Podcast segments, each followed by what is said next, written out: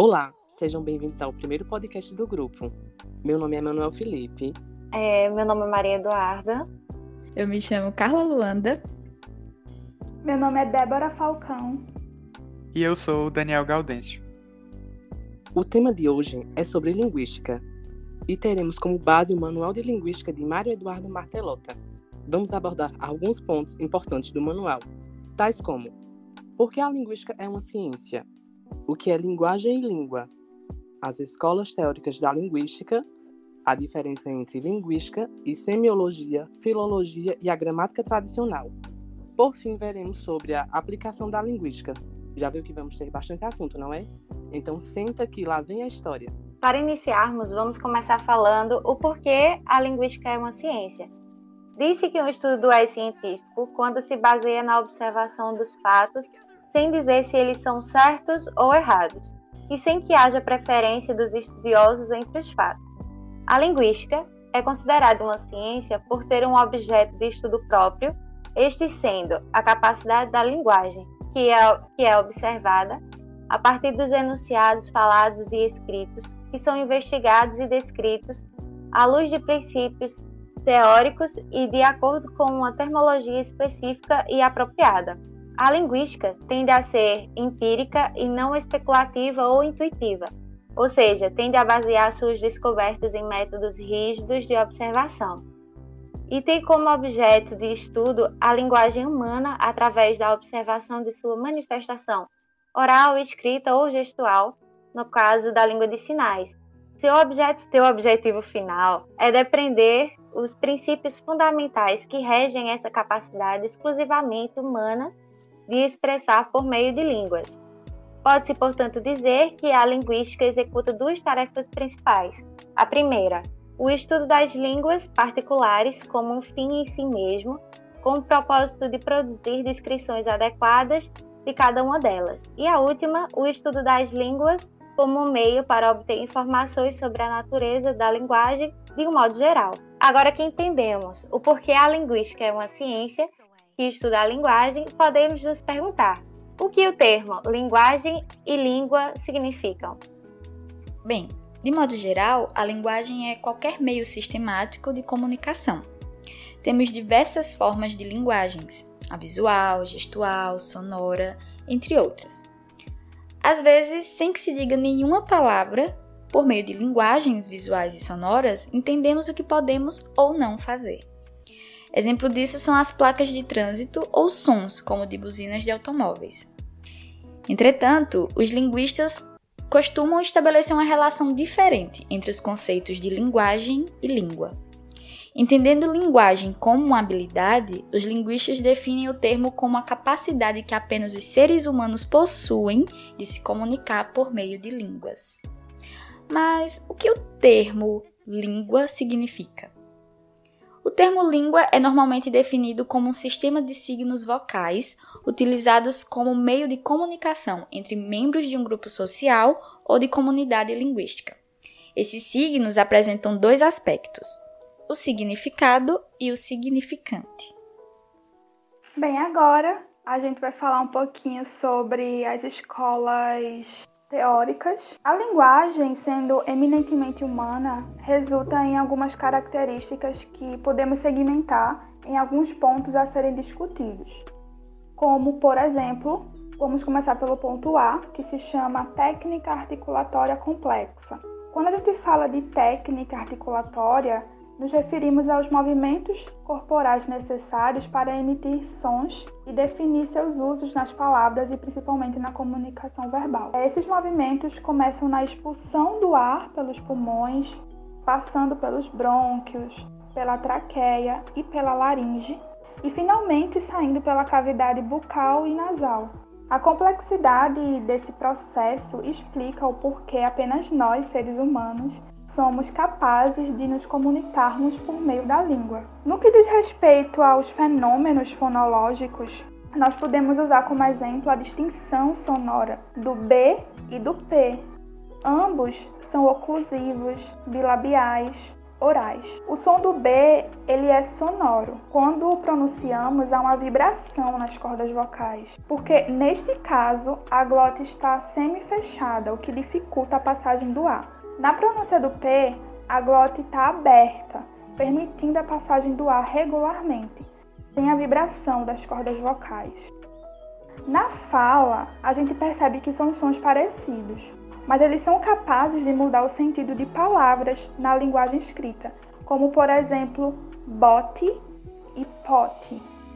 E ainda falando sobre o sentido, a gente pode destacar as letras E e I, que podem manter o sentido da palavra, mesmo se forem, forem empregadas irregularmente, como por exemplo, menino e menino. E também quando elas são empregadas regularmente, elas podem mudar o sentido da palavra, como a palavra pera e pira, por exemplo. Agora a gente vai para o ponto B, que se trata de uma base neurobiológica composta de centros nervosos que são utilizados na comunicação verbal. Então tá, vamos explicar a relação que há entre a linguagem e nossa estrutura neurobiológica, que pode ser identificada nas afasias. Afasias são distúrbios de linguagens provenientes de acidentes cardiovasculares ou lesões no cérebro. Esses estudos começaram lá em meados do século XIX por cientistas como Paul Broca, Carl Wernicke, ficando estabelecido que lesões ou traumatismos em determinadas áreas do cérebro causam problemas de linguagem. Por exemplo, nos estudos de Broca, as pessoas que sofrem lesões na parte frontal do hemisfério esquerdo têm uma articulação deficiente e uma séria dificuldade de formar frases, mesmo que ainda possam compreender o que as outras pessoas falam. Os pacientes que são afetados por isso é chamado de afasia de Broca. Wernicke, né, por sua vez, ele percebeu que pacientes com lesões na parte posterior do lóbulo temporal esquerdo é, apresentavam problemas de linguagem diferentes dos descobertos por Broca. Esses, embora conseguissem falar fluentemente com boa pronúncia e com frases sintaticamente bem formadas, é, eles perdiam a capacidade de produzir enunciados né, com significados e perdiam a capacidade de compreender a fala de outras pessoas.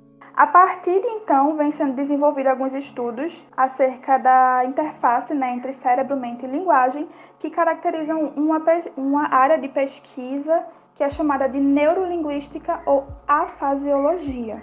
Partindo para o ponto C, a gente destaca o, o tema como uma base cognitiva que rege as relações entre o homem e o mundo biosocial e, consequentemente, a simbolização ou representação desse mundo em termos linguísticos. Nesse tópico, nos é apresentada a expressão funcionamento mental, que está associada à nossa estrutura neurobiológica. Esse funcionamento mental se relaciona com o termo cognição, ou seja, é um processo de compreensão da realidade que nos cerca, a capacidade de armazenar e organizar na mente informações a partir disso e transformar essas informações e transmitir essas informações aos seus semelhantes. Na linguística, existem diferentes teorias que descrevem esse funcionamento. E aí nós vamos compreender o modo como os linguistas compreenderam a evolução entre a linguística e o funcionamento da mente ao longo da evolução dos estudos linguísticos. A primeira hipótese, que é a hipótese do relativismo linguístico de Edward Sapir e Benjamin Worth no início do século XX. Segundo essa hipótese, é, divide a realidade de um modo peculiar e impõe a divisão a todos os que falam. Isso quer dizer que a linguagem é importante não só para a organização do pensamento, como também para a compreensão e categorização do mundo que nos cerca. A linguagem ela influencia a percepção e o pensamento das pessoas que falam diferentes línguas e veem o mundo de modos distintos também. O segundo subtópico. Essa forma de ver a linguagem anterior que eu acabei de falar foi muito criticada por Chomsky e pelos linguistas gerativistas, que propuseram uma, uma visão de que o pensamento humano apresenta uma espécie de organização interna e universal, e na sua essência pouco tem a ver com questões socioculturais. Os linguistas sociocognitivas simpatizam com a proposta relativista atribuindo mais argumentos. Abre aspas. Adotam a hipótese de que existem universais conceptuais que apenas motivam os conceitos humanos, mas que não têm a capacidade de prevê-lo de modo definitivo. Segundo essa visão, os universais conceptuais não determinam o pensamento humano, pois sofrem a influência de fatores socioculturais. O ponto D, ele fala resumidamente sobre variações linguísticas, de como as expressões elas mudam de acordo com o tempo e com o espaço. As pessoas elas substituem expressões ou fazem novas expressões. Por exemplo, no meio de um trabalho, de uma empresa, a comunicação verbal ela é mais formal, em casa, com a família, com os amigos, é uma comunicação mais informal. Resumidamente, é uma variação linguística é, que ocorre. Agora vamos para o ponto E. O ponto E ele é denominado como uma base comunicativa que fornece os dados que regulam a interação entre os falantes. Nesse ponto é abordado um aspecto muito interessante que ocorre na interação entre os indivíduos na comunicação verbal, que se dá pela criação de novas expressões para substituir construções que perderam a sua expressividade em função da alta frequência e também porque são mais expressivas mesmo. Como, por exemplo, a construção da frase com dupla negativa, que é não quero isso não. Esse não que precede o verbo, muitas vezes ele é pronunciado como num, com rapidez. Então o uso do segundo não é usado para reforçar a ideia de negatividade que se perdeu no início da frase, já que foi falado tão rápido. E tem motivação comunicativa. E vale também ressaltar que aqui no Nordeste esse não pré-verbal, ele muitas vezes nem é pronunciado, reduzindo a frase a sei não. E esses foram os tópicos sobre as escolas teóricas que eu abordei falando sobre o relativismo, o gerativismo e o sociocognitivo. E é isso. Mas qual a relação entre a linguística e os outros campos da ciência que também estudam os tipos de linguagem? Nos tempos passados, os estudos da linguagem eram feitos a partir de observações lógicas da filosofia. Foi então que, no início do século XX, a obra póstuma do linguista suíço Ferdinand Saussure, Curso de Linguística Geral, foi publicada, dando início ao chamado Marco Inicial da Linguística Moderna. No entanto, a relação entre a linguística e outras ciências que também buscam entender a linguagem é bastante estreita, o que torna difícil de se traçar um limite entre elas. Na relação entre a linguística e a semiologia, por exemplo, a principal diferença entre essas duas disciplinas é que, enquanto a semiologia se interessa por toda e qualquer forma de linguagem, a linguística se interessa apenas pela linguagem verbal, seja ela falada ou escrita, o que nos leva direto à relação existente com a filologia. A filologia é uma ciência mais de caráter histórico, que se utiliza de textos antigos para estudar e compreender a vida de civilizações passadas, nos levando a um melhor entendimento do funcionamento da linguagem. E por último, mas não menos importante, a relação entre a linguística e a gramática tradicional. Bem, o objetivo da gramática tradicional é de estabelecer regras entre a linguagem e a lógica, criando assim o que seria considerado a forma correta da linguagem. No entanto, a linguística não se interessa pela forma que é falado, mas sim pelo que se é falado, sem fazer distinção do que seria considerado certo ou errado. Falamos até agora sobre vários pontos importantes da linguística, mas talvez você, caro ouvinte, possa estar se perguntando: ok, mas onde eu posso aplicar os conhecimentos de linguística? Bem, a linguística está longe de ser uma disciplina homogênea. Ao contrário, é um vasto território com muitas noções e orientações teóricas em competição. Além de poder atuar na área de linguística aplicada, que alguns estudiosos acreditam ser uma ramificação da linguística teórica outros que é apenas uma disciplina independente, linguistas têm um campo vasto para atuar além do domínio do ensino de línguas.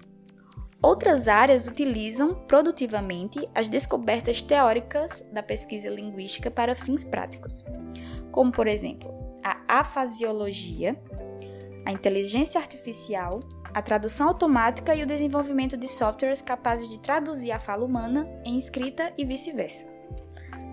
Em questões de natureza clínica, cursos de conteúdo linguístico têm formado terapeutas da fala que ajudam no tratamento e reabilitação de pacientes com problemas na fala, como afasia ou mal de Alzheimer. A linguística auxilia a ciência forense quando precisa analisar conversações para descobrir ameaças, conspirações, difamações e outras questões pertinentes à lei ajuda não só um advogado a apresentar seu caso à corte, como auxilia na percepção da veracidade de um testemunho na escolha de um júri. Na tecnologia, também há necessidade de informações de linguística sofisticada. Na área de telecomunicações, engenheiros elétricos e eletrônicos contam com a colaboração de especialistas em fonética para aumentar o número de conversações em um único circuito de telefone. Ou seja, vimos que a linguística não é usada somente no âmbito educacional, escolar, didático. Você pode se tornar um linguista e atuar na área tecnológica, por exemplo. As possibilidades que essa ciência apresenta a torna muito atrativa para amantes de línguas e da fala no geral. E é uma disciplina importante na formação de docentes como esses que vos falam. Chegamos ao fim do nosso programa de hoje. Alguma consideração final, pessoal? Bom, a minha consideração final é que gravar podcast não é fácil, então, gente, espero que vocês tenham gostado do nosso podcast de hoje. Sim. Uma experiência é, realmente... nova. Eu é, que espero que tenham gostado. Uma experiência nova. Tá Agradecemos todo mundo muito desde nervoso. já por todos que vão ouvir o nosso podcast e que saiam tão instruídos como nós ao prepará-lo. Vemos vocês no próximo podcast. Até lá. Tchau. Tchau, gente. Tchau. Tchau. Até mais. Obrigada por ouvirem. Até a próxima.